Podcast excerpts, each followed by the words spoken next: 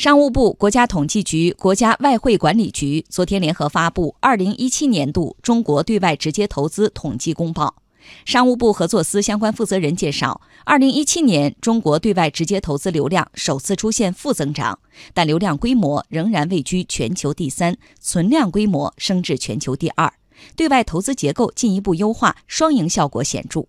央广经济之声记者王建帆报道。根据这份统计公报。二零一七年，中国对外直接投资一千五百八十二点九亿美元，同比下降百分之十九点三。从二零零三年中国发布年度统计数据以来，首次出现负增长，但仍是历史上第二高位，占全球比重连续两年超过一成。二零一六年底以来，中国政府加强对企业对外投资的真实性、合规性审查，市场主体对外投资更趋成熟和回归理性。中国企业对外投资增速放缓，结构进一步优化。商务部合作司副司长张信福说，二零一七年，中国对外投资在全球外国直接投资中的影响力不断扩大，投资流量规模仅次于美国和日本，位居全球第三。今后，商务部将继续完善对外投资真实性、合规性的管理，确保对外投资健康平稳运行。我们在管理中发现，一些企业盲目的投资决策对后续的经营造成了困难，也对企业的经济造成了一定的损失。为了防范短期内对外投资增速过快带来的潜在的系统性风险，商务部对对外投资加强了真实性、合规性的审查，引导企业审慎决策、理性的投资。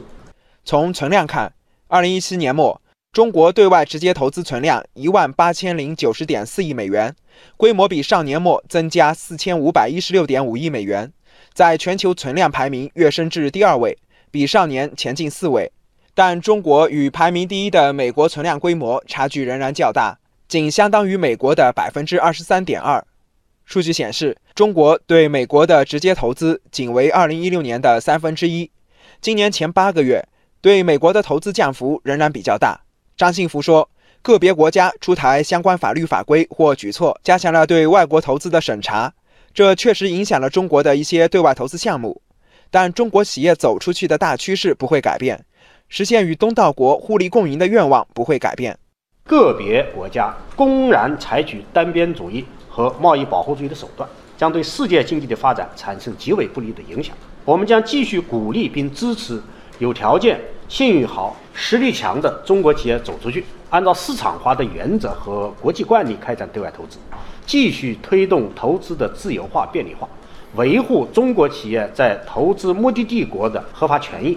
张信福介绍，二零一七年中国境外企业总体盈利水平有所提升，经营状况总体良好。同时，中国境外企业对东道国税收和就业贡献明显，对外投资双赢效果显著。二零一七年，境外企业向投资所在国缴纳的各种税金总额达三百七十六亿美元，